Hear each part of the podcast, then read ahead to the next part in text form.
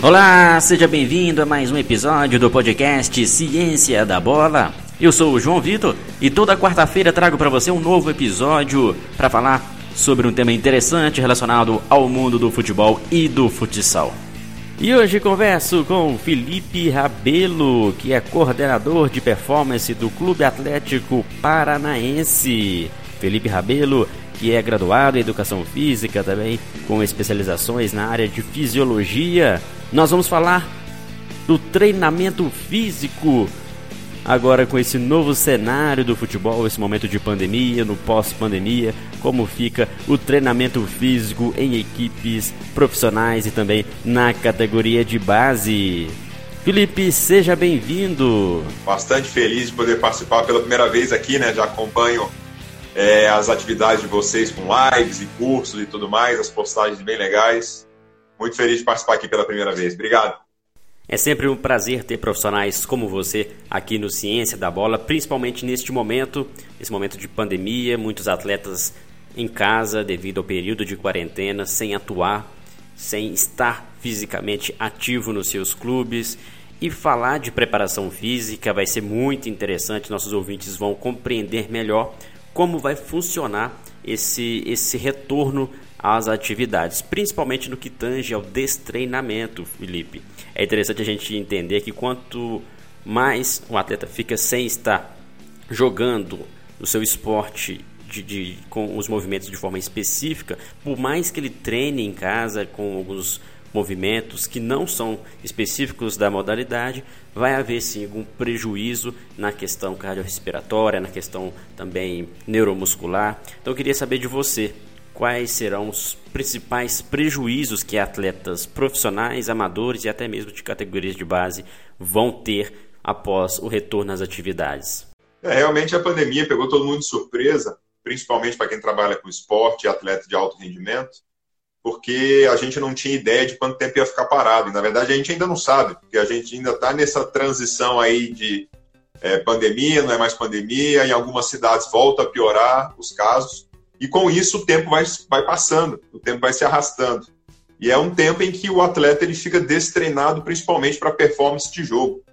E por mais que vários clubes e, e, vários, e várias comissões técnicas de outras modalidades tenham se antecipado para prescrever treino à distância, prescrever treino em tempo real online, não é a mesma coisa que você treinar no seu ambiente de jogo, de competição. O nadador na piscina, o cara do atletismo na pista, o jogador de futebol no campo. Então é um grande é foi e está sendo um grande desafio, está sendo um grande desafio, perdão, é, deixar os caras condicionados minimamente, que a gente costuma falar. Porque como é uma questão de isolamento social, não dá para o cara ficar saindo para treinar fora ou ter, ter contato com outros profissionais, ou outros atletas, ou outras pessoas. Então acaba ficando muito limitado, restrito a treinar em lugar fechado, dentro de casa, sozinho. E com isso você tem uma, um limite de exercícios você tem um limite de variação de trabalho, um limite de variação de carga de trabalho. Então a gente sabe que a gente tenta deixar eles num, numa condição mínima para quando eles voltarem a trabalhar no campo, eles sofram menos. É algo parecido quando a gente sai de férias no futebol, aí em dezembro, e aí basicamente 30 dias de férias desse treinamento, alguns conseguem ainda se manter em atividade, mas ainda assim, mais uma vez, ele perdeu o condicionamento do jogo, o condicionamento específico de campo, de jogar futebol. E com isso, a gente sabe que é, ainda vai ter um processo progressivo, né, vai ter uma, uma sequência progressiva de trabalhos para que a gente construa novamente essa carga crônica dele, para ele suportar a sequência de treinos e jogos.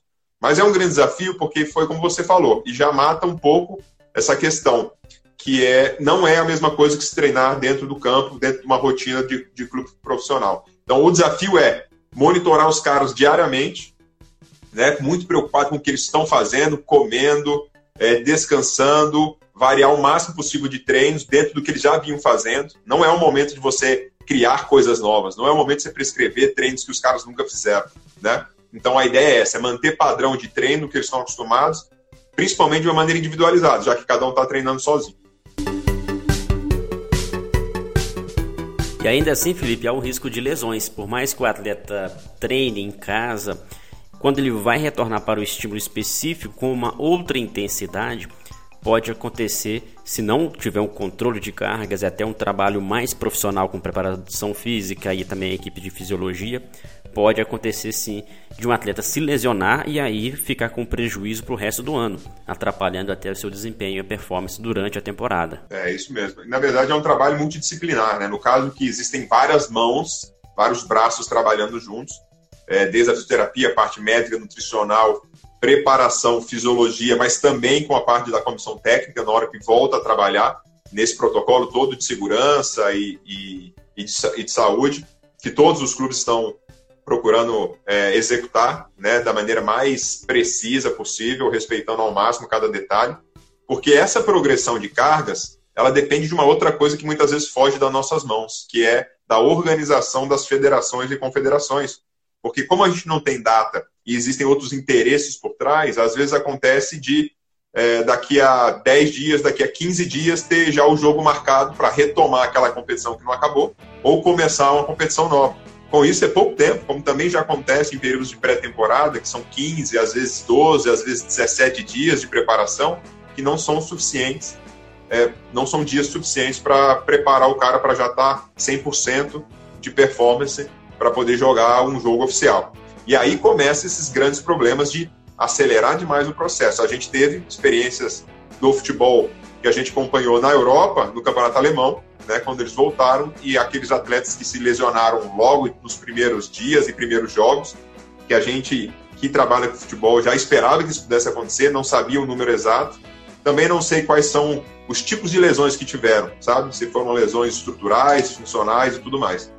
De qualquer maneira, é um, é um sinal de alerta que a gente tem que ligar, porque muitas vezes, como eu falei anteriormente, foge do nosso controle. Se não dá um tempo suficiente para a gente voltar a botar os caras né, no seu ritmo normal, vai ser muito complicado de ter um bom espetáculo, um bom jogo, uma performance esperada pelo treinador, e mais principalmente esse risco de lesão. Já que falamos sobre o prejuízo e a possibilidade de decorrência de lesão nesse atleta, Acredito que uma dúvida dos nossos ouvintes seja em relação aos atletas que contraíram o vírus da Covid-19, se isso poderia interferir na sua performance atlética, no seu desenvolvimento é, e sua performance física durante o retorno às atividades e até mesmo ao longo da sua carreira. Você acha que há algum prejuízo? Há alguns estudos que mostram que, que os atletas poderão sentir de forma crônica após ter contraído e se recuperado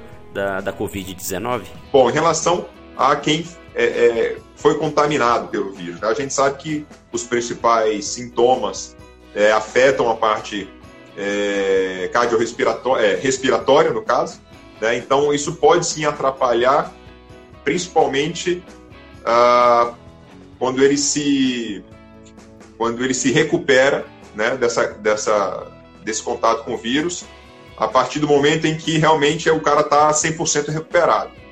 Porque aí, como é uma coisa muito nova, até a parte da ciência tem buscado, além dessa questão de achar vacina, como é que nós vamos lidar com tudo isso, que tipo de vírus é esse, ainda assim, pode esperar que daqui a pouco vão sair estudos de grandes centros de pesquisa com clubes de futebol, outros esportes, de respostas das pessoas que pegaram o vírus e o que, que aconteceu em relação à sua performance, o que, que aconteceu em relação ao seu condicionamento físico.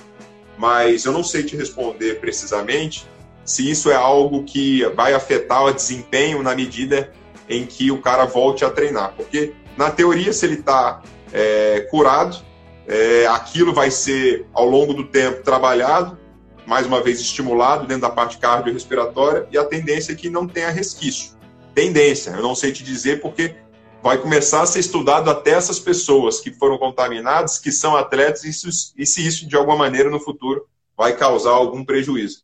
Realmente, nesse momento, eu não sei te dizer.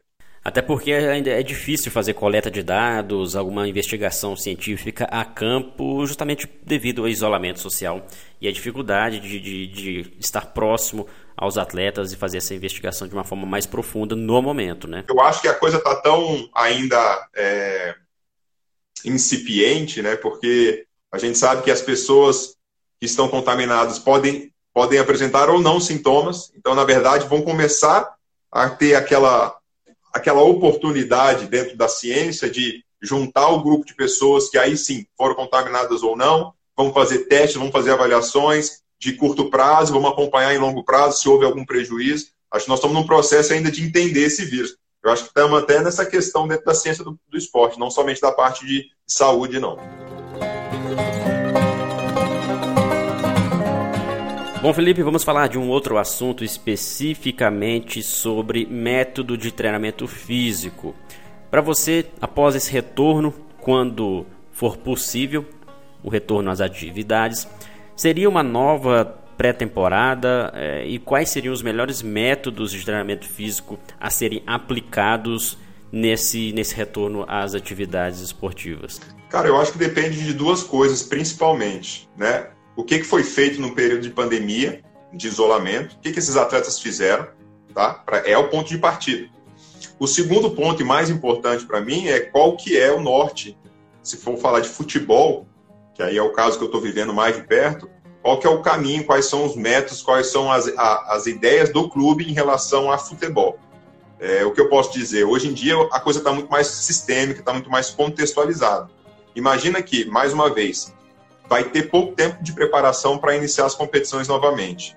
O pouco tempo que a gente tem para trabalhar, será que nós focaríamos pensando em futebol, casado com a questão de condicionamento, ou a gente focaria somente em preparação física isolada, né? fazer com que os atletas treinem de maneira inespecífica, só para ganhar o condicionamento que provavelmente eles estão no nível muito mais abaixo pela inatividade ou pouca atividade. Então, acho que pensando nessa questão de esporte coletivo, Acho que há uma combinação que já está muito clara dentro da literatura e também na prática do futebol, que é a conexão do futebol técnico-tático, né, dos conteúdos, da parte sistêmica, com a parte de jogos reduzidos, que é muito utilizado. Então, se eu fosse responder de maneira assim, bate pronto, pensando em futebol, pensando em esporte coletivo, qual o melhor método? Os jogos reduzidos já são utilizados por muito tempo dentro do futebol como uma maneira de desenvolver comportamentos tanto individual e coletivo do jogo de futebol, mas também como forma de condicionamento. E aí, dentro dos elementos dos jogos reduzidos, né, de distância total percorrida, distância intensa, mudança de direção, acelerações, velocidade máxima, são pontos e elementos importantes dentro desse método que vale a pena a gente investir em exercícios que, além do comportamento gerado com o objetivo do treinador, também seja exigido, podendo é, é, contribuir para o lado de condicionamento físico, fisiologia e por aí vai. Pensando em futebol, pensando em alto rendimento, eu seguiria para uma junção das duas coisas. Já tem pouco tempo para se preparar, esse método do jogo, do jogo reduzido, acho que seria o mais interessante. Excelente, excelente. Isso deixa mais específico, né? mostra a, a, o princípio da especificidade no treinamento para que o atleta volte a ter aqueles mesmos estímulos. E uma outra coisa, Felipe, uma dúvida que é em relação a qual valência deve se priorizar nesse retorno.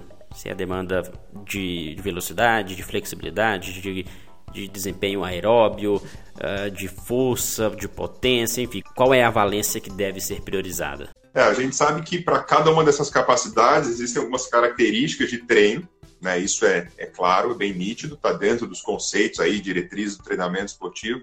Mas mais uma vez, é, dentro do jogo de futebol existem capacidades determinantes, né? Potência, velocidade, é, a própria resistência, enfim.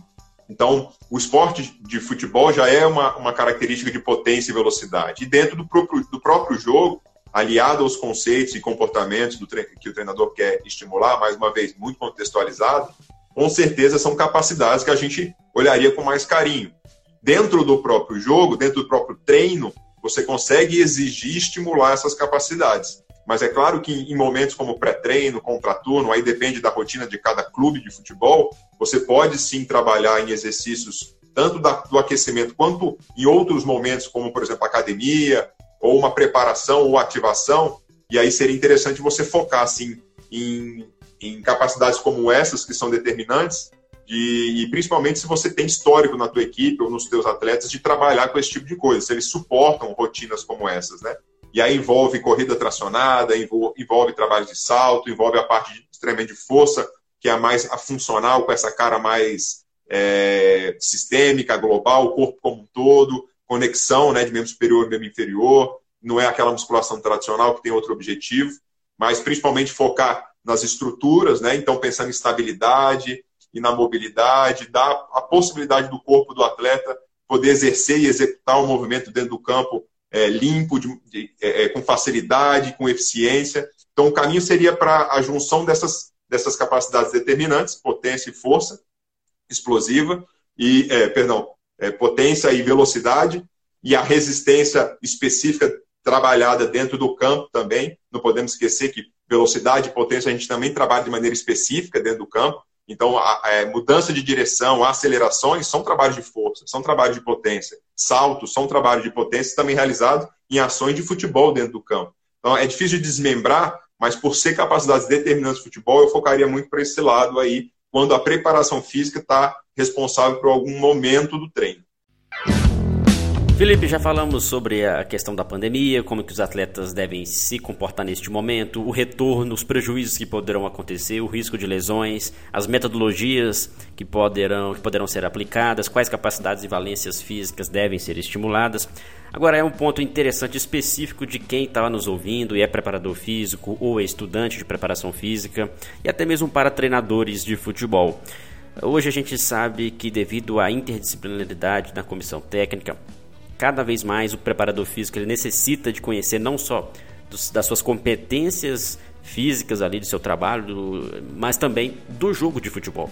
O preparador físico ele tem que entender de futebol, ele tem que entender de tática, ele tem que entender de todas essas dinâmicas que acontecem ali dentro do modelo de jogo.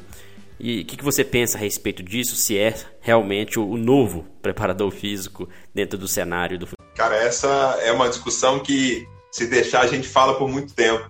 é, é justamente isso o preparador físico hoje é uma das coisas que a gente tem mudado um pouco dentro do clube lá no Atlético Paranaense, de não chamar de preparação física, mas de preparação atlética, que dá realmente essa conotação de, de holístico, de amplo, de global, de sistêmico. Ou seja, o preparador físico ele tem que ter a capacidade de treinar um cara e melhorá-lo dentro dessas questões físicas, mas ao mesmo tempo ele tem que olhar com essa visão atlética porque o, o, preparador hoje ele tem que entender de futebol, ele tem que entender o que, que um treino, um jogo reduzido 8 contra 8, naquele tamanho de campo, gera de desgaste, gera de estímulo para aquele atleta, e o que, que dentro do contexto e comportamentos que o, que o treinador quer, o preparador pode contribuir para que também seja é, atingido as questões de condicionamento físico. O preparador hoje ele tem que entender que a preparação atlética ela vai além do físico, técnico, tático tem uma questão mental no meio, tem uma, uma questão comportamental, tem uma questão de inteligência emocional, tem uma questão de inteligência de jogo. Então, mais uma vez, essa tua, tua abordagem é uma das que eu mais gosto. A gente tem que avançar um pouco, porque assim, ó, o que a gente aprende nos livros, o que a gente aprendia no passado, mesmo na prática, é, o conhecimento ele evolui. Pode chegar um momento em que o que a gente pensava que era, talvez não seja aquilo daquele jeito mesmo e as coisas evoluem, como qualquer coisa na área do conhecimento. O que tem mais nos mostrado dentro do esporte coletivo, e isso eu sempre, sempre insisto, tá? Eu estou falando de esporte coletivo, é a junção das várias áreas de atuação e de conhecimento para olhar para o atleta de uma maneira mais ampla, porque não é somente prepará-lo fisicamente, é entender de futebol o quanto que o jogador se condiciona. Foi como a gente falou lá no início da live o cara estar condicionado fisicamente é diferente de estar condicionado para o jogo, que tem tudo a ver com essa abordagem de preparação atlética. Realmente é um trabalho que, que merece muita atenção e um profissional qualificado. Você sai melhor no mercado de trabalho, inclusive ingressando em alguns clubes nesse sentido. Felipe, em relação ao trabalho do preparador físico, a dúvida de muitas pessoas, até você pode ilustrar para a gente, é sobre os testes que são utilizados para identificar algum, algum distúrbio em relação aos resultados físicos, né? alguns índices que não estejam alcançando metas ideais.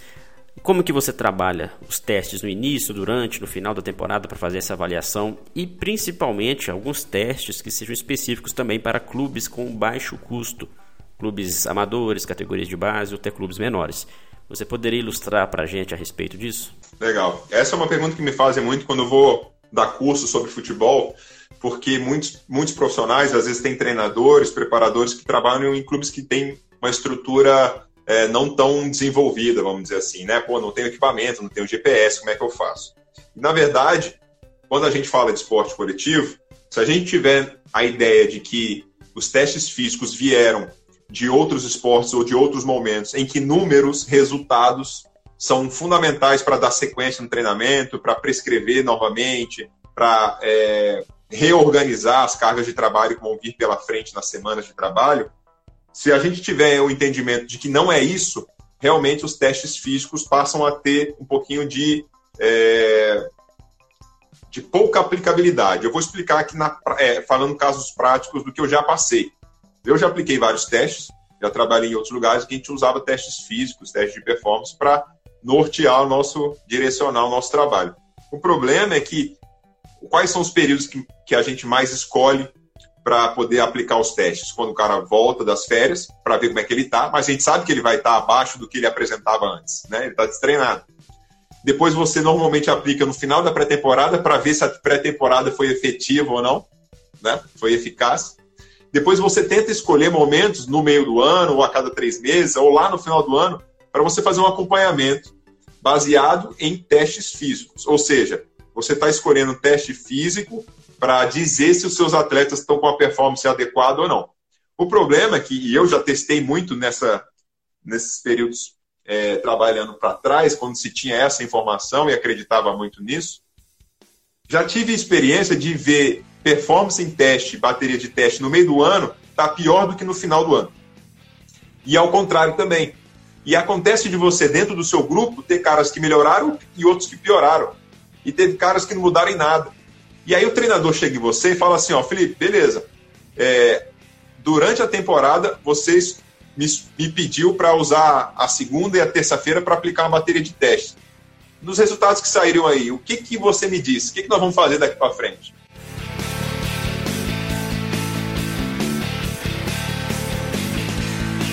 Porque assim, ó, jogo passado nós perdemos.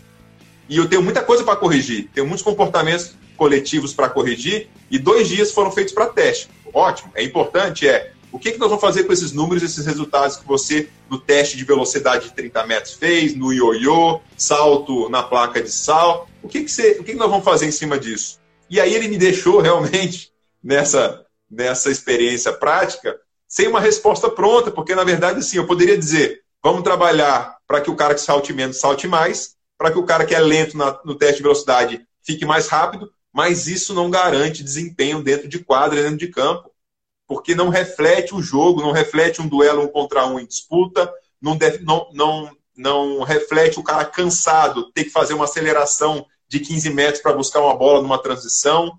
Então, eu comecei a perceber que os resultados em testes físicos não refletem performance de esporte coletivo. É muito mais interessante a gente ter os controles junto com a fisioterapia e também na preparação é, de execução de movimento, de qualidade de movimento. Se você tem uma máquina como a Kaiser que te dá potência gerada em watts, se você tem controles de carga, se você tem a PSE, mas principalmente se você tem a capacidade de ter alguém da análise de desempenho para filmar os jogos, filmar os treinos, filmar comportamento, porque nada mais é do que interação de posição, filmar adversário, quais são as estratégias que nós vamos utilizar para enfrentar aquele adversário, quais estratégias nós vamos utilizar para manter a nossa, a nossa maneira de jogar. Então, o esporte coletivo, acho que tem que ser muito mais visto nessa questão técnico-tática estratégica do que a gente pegar um teste físico e querer aplicar ele no começo do ano e tentar arrumar um período durante o ano para fazer um, um, comparativo e ainda assim você vai encontrar caras piorando. Só que às vezes teu time está voando ganhando todos os jogos. Ou o cara é o melhor do time fazendo vários gols e ele é um dos piores nos testes ali. Olha só o que eu fazia na época. Eu fazia um ranking entre os jogadores, fazia tipo um, um, um, um número, né? É, que, que representava todos os testes. E aí tinha um ranking de quem era primeiro até o 15 no futsal, até o 16 jogador de futsal. Só que muitas vezes o cara que estava em décimo, décimo segundo era o nosso melhor jogador, o cara destruía, tinha um entendimento de jogo perfeito. E aí o que, que você usava aquilo lá? Para botar como uma maneira de competir com os outros caras? Legal mas o teste físico não reflete performance de jogo. E é isso que eu tenho batido na tecla. Então eu acho assim, será que vale a pena? Já tem um pouco tempo para trabalhar, já tem um pouco tempo para treinar, principalmente em pré-temporada. Vale a pena você fazer testes e pegar informações que talvez você não vá utilizar? Será que você vai conseguir melhorar 0,3 segundos num cara num teste de velocidade em 30 metros com fotocélula, sabendo que velocidade é uma coisa muito, muito mais dependente de tipo de fibra e genética do que treinamento? A isso que me deixa um pouquinho na dúvida, uma reflexão. Muito bom, Felipe, muito bom mesmo. Deixar claro isso para os nossos ouvintes de que o trabalho com os testes devem ser feitos aí de uma forma que, que seja satisfatória e não obrigatória. O, o preparador físico ele tem que também entender que, que o benefício para a equipe é mais importante do que os números, do que os resultados ali no teste.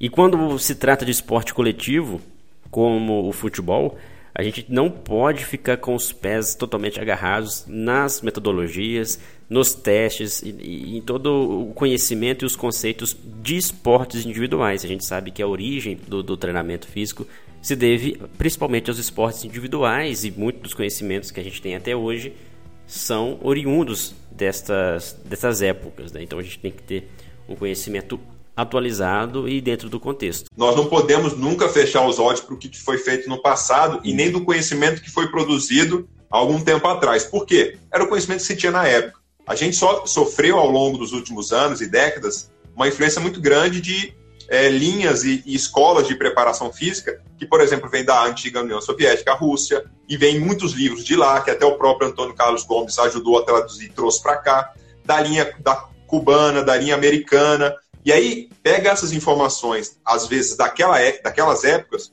é o que nos ajudou a chegar ao ponto que nós estamos hoje, que contribuiu para a evolução. Agora, a gente tem que ter esse olhar crítico de falar, beleza, aprendi muita coisa que veio de certos países, de certas escolas da preparação, de outros esportes, o atletismo contribui demais para essa parte, né? O atletismo, a natação, como é que eles se treinam, como é que eles treinam, como é que eles se preparam, mas a gente precisa ter um olhar crítico de dizer, isso me serve? Isso serve para a minha realidade? Vamos pensar um pouquinho, vamos voltar nos conceitos do treinamento, vamos voltar nos conceitos da fisiologia, da preparação. Beleza, eu aprendi muito disso estudando e, e, e na tentativa de acerto e erro no passado, mas hoje mudou. Hoje o conhecimento está aí, talvez eu possa mudar assim a minha maneira de pensar, porque foi, faz muito mais sentido fazer dessa maneira agora do que da outra. Legal, muito bom, Felipe. Vamos dando sequência ao nosso bate-papo, falar de um assunto pertinente bem atualizado, que é sobre os jogos reduzidos.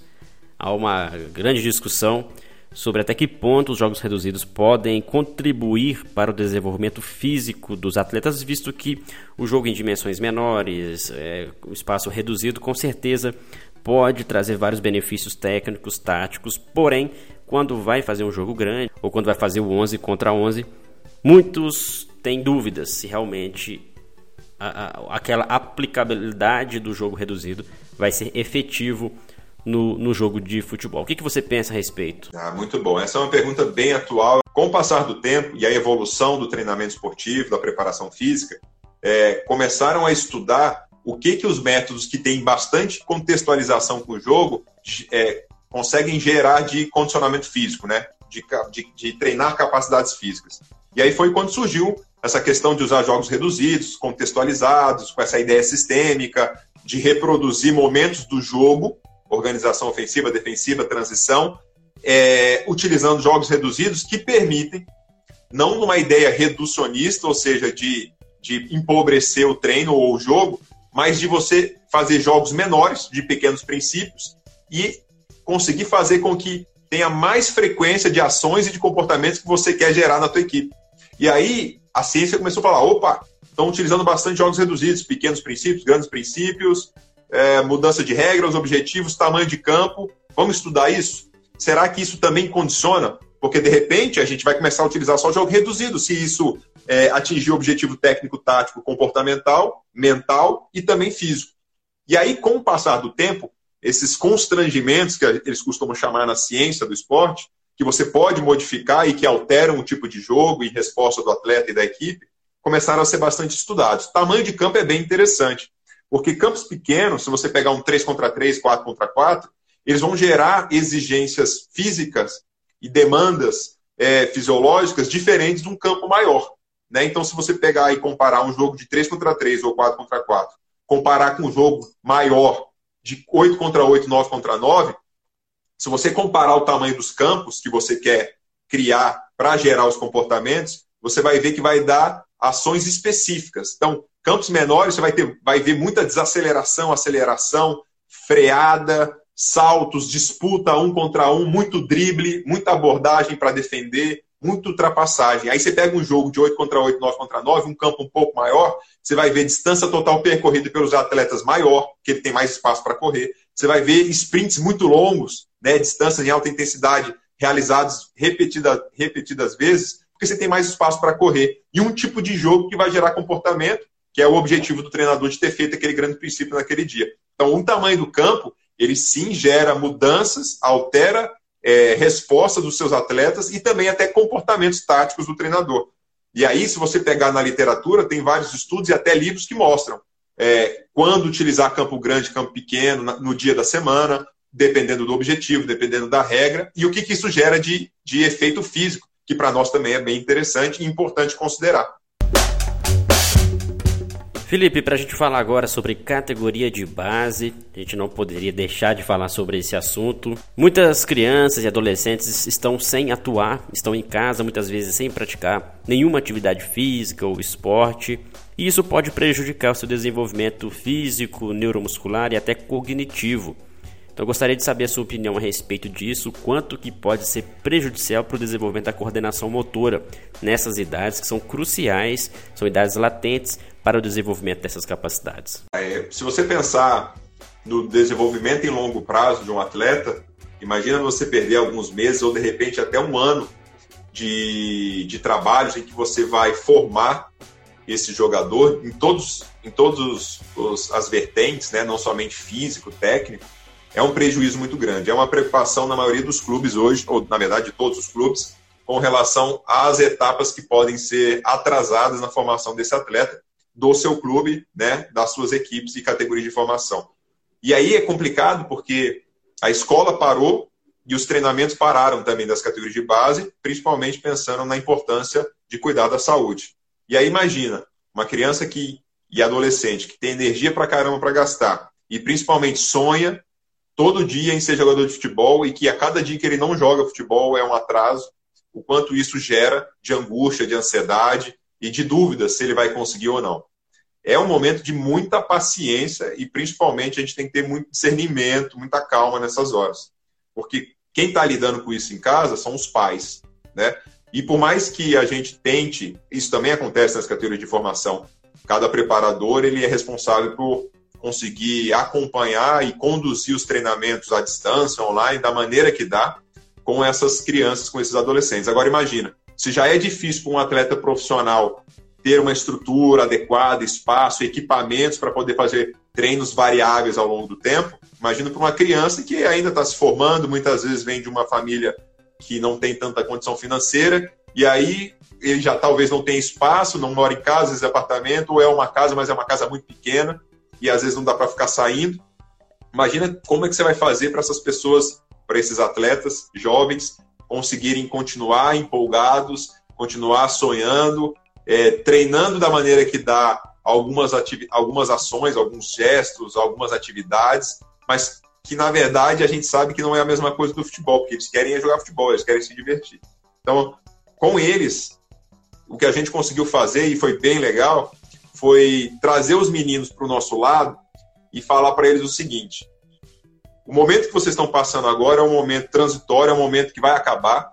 A gente precisa continuar desenvolvendo vocês como atletas. E olha só que legal, nós vamos criar situações muito mais lúdicas e divertidas, só que a gente vai usar também vocês para criar os equipamentos. Que já que não dá para você comprar uma barra ou alguma coisa do tipo, uma bola e, e tudo mais, a gente incentivou eles com vídeos, foi bem legal de fazer. E isso foi até um dos nossos preparadores que teve essa ideia, do Sub-15, de usar os próprios meninos para fazer as suas escadinhas de agilidade com fita crepe no chão da casa, de criar os seus cones a partir de garrafa PET, que era cortado, e ficava só a parte do, da, de, de cima do bico, e você montava vários conezinhos. Então, só nisso ajudava as crianças também a participarem da, do desenvolvimento da atividade do treino e colocarem eles também de uma maneira é, de brincadeira lúdica e de participação em desenvolver aquilo lá. Porque além de treinar, ele usava o tempo que ele tinha de ócio parado também para desenvolver e criar os seus próprios equipamentos. Agora, como desenvolvimento de jogador de futebol, está todo mundo perdendo. Essa é a grande verdade. Nós temos que correr atrás e torcer muito para essa pandemia passar logo, correr atrás do, do prejuízo, porque imagina formação, atleta do último ano da categoria, aquele cara que era o último ano do sub-17, último ano do sub-15. Era o momento dele ter destaque, era o momento dele ser protagonista naquele, naquela situação nós vamos ter que correr atrás mais para frente. Realmente é um grande prejuízo na formação de um atleta. Com certeza, com certeza. Uma, é, vai ser uma deficiência também para os atletas, para os jovens e também para os profissionais de preparação física, visto que ficaram um tempo aí, a gente não sabe até quando, mas um tempo sem estar no, no dia a dia, no contato ali no campo, realmente pode prejudicar. Então é interessante é que muitos profissionais de preparação física e todos os profissionais do futebol, inclusive quem está ouvindo esse podcast hoje, com certeza está pensando dessa forma, que é se preparar, qualificar nesse momento para voltar de uma melhor forma e sabendo que não será a mesma coisa, voltar com um novo cenário e estar bem preparado para se manter com um trabalho de qualidade. É uma dificuldade que todos nós estamos passando, que é novo para todo mundo, mas é um desafio mental também. E aí a importância de, principalmente nas categorias de formação, mesmo que à distância, e eu sei que vários clubes estão fazendo isso, é, videoconferência com seus atletas, aulas, a psicologia tem atuado demais. Os nossos psicólogos, por exemplo, lá no Atlético, têm trabalhado diretamente é, e constantemente com os garotos mais novos, tanto em questões de grupo quanto individual, para realmente acompanhar, conduzir e dar todo o suporte que precisar, porque realmente é um desafio até mental de ficar isolado em casa. Com certeza, Felipe. Um papo muito legal, aprendendo bastante sobre esse novo cenário da preparação física. E para a gente fechar, uma dúvida bem interessante que é sobre a prevenção de lesões. A gente já falou aqui sobre lesões, a possibilidade de atletas que, que estão retornando se lesionarem em decorrência do destreinamento. Mas hoje a gente vê também, Felipe, que tanto a ciência quanto em clubes de ponta, uma equipe de, de profissionais qualificados no setor de fisioterapia, fisiologia e preparação física para que previna e evite com que lesões possam acontecer.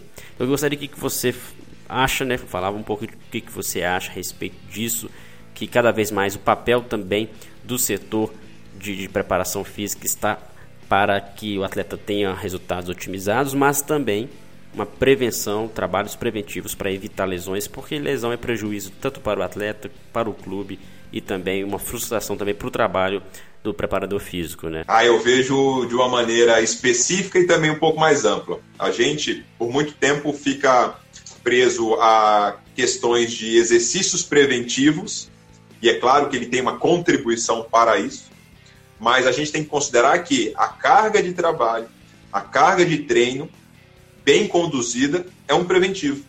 Você saber conduzir, controlar, é, modular a carga ao longo da semana, ao longo do mês, respeitando as respostas do, do, de cada atleta, respeitando a resposta da equipe, respeitando a carga que vai vir daquele jogo do final de semana, o que vai ser trabalhado ao, ao longo da semana, é, foi, desculpa, o jogo foi feito no final de semana e que vai ser trabalhado ao longo dos dias da semana, o controle de carga, para mim, é, é uma questão preventiva. A fisioterapia hoje, como eu falei, ela está muito mais para o lado preventivo do que da tratativo. E a fisioterapia evoluiu demais. E muitos preparadores e muita gente da educação física tem ficado para trás porque não procura se aprofundar também em questões da fisioterapia, que envolve a fisioterapia, que é desde a parte preventiva tratativa, a questão estrutural, articular, mobilidade, estabilidade. O que, que pode ser a dor no teu pé? Na verdade, a causa está no quadril. Então, esse olhar mais sistêmico, que a fisioterapia já avançou bastante, a preparação tem que avançar também. E aí, esses exercícios preventivos, eles são já muito bem estabelecidos dentro do esporte de alto rendimento. Cada atleta tem a tua ficha com os exercícios específicos do que ele precisa fazer a partir da avaliação que a fisioterapia, médico e preparação fez. Porra, legal pra caramba. Então, não é todo mundo que vai fazer a mesma coisa. Existem exercícios muito específicos para aquilo. E a fisioterapia tem contribuído demais para isso, a fisiologia também. Mas a gente tem que lembrar também, nessa visão mais ampla que eu falei, que saber controlar a carga de treinamento é um preventivo. Então, se o cara já mostra sinais de que o treino de segunda, terça e quarta foi muito mais forte para ele e os números, por exemplo, de GPS que são feitos ali de monitoramento diário mostraram que ele está fazendo muito mais do que ele está acostumado a fazer, opa, essa maneira da gente conseguir conduzir esse cara para, em vez de ele fazer os três exercícios da parte principal do treino do treinador lá no campo, naquela quinta-feira, que ele não faça dois depois dessa para fazer um recuperativo. E a partir da recuperação, que ele vem apresentando nas escalas subjetivas, no CK, ou alguma coisa que foi feita numa avaliação prévia de treino da fisioterapia, junta essas informações, fica muito mais fácil da gente interpretar esse lado sistêmico. Então, para mim, preventivo ele vai além do exercício. É uma questão de monitoramento de carga de trabalho, que envolve desde coisas academia ou exercícios de é, trabalho de contraturno, perdão, desde o próprio treino e jogo. Então, acho que controle de carga tem a ver com preventivo também. Bom, Felipe, o papo está excelente, mas o tempo acabou. A gente está chegando ao final deste episódio do podcast. Quero agradecer a sua participação, disponibilidade para estar tá conversando com a gente. Desejo sucesso para você no trabalho e no retorno ao Atlético Paranaense. E também as portas do Ciência da Bola estão abertas para a gente conversar novamente aqui. Muito bom, cara. Mais uma vez, obrigado pelo convite. É uma coisa que eu gosto muito de fazer porque falar sobre esporte, é, para mim, é, é fascinante. É, agradecer a galera que acompanhou, meus amigos que apareceram aí, muita gente mandou um joinha, valeu muito, valeu, valeu demais pela moral. E, cara, quando você quiser, vamos marcar mais sobre outros assuntos. Vale a pena demais a gente trazer informação, compartilhar conhecimento, esse é o mais importante de tudo. Galera que fez as perguntas aí também, muito obrigado. E, e vamos lá, vamos sair dessa pandemia aqui, porque é um teste de paciência, meu amigo. Vamos embora. E este foi mais um episódio do podcast Ciência da Bola. Obrigado pelo carinho da sua audiência. Continue acompanhando nossos podcasts, o nosso trabalho também nosso site. Acesse cienciadabola.com.br e confira os nossos cursos. Grande abraço a todos e até o próximo episódio.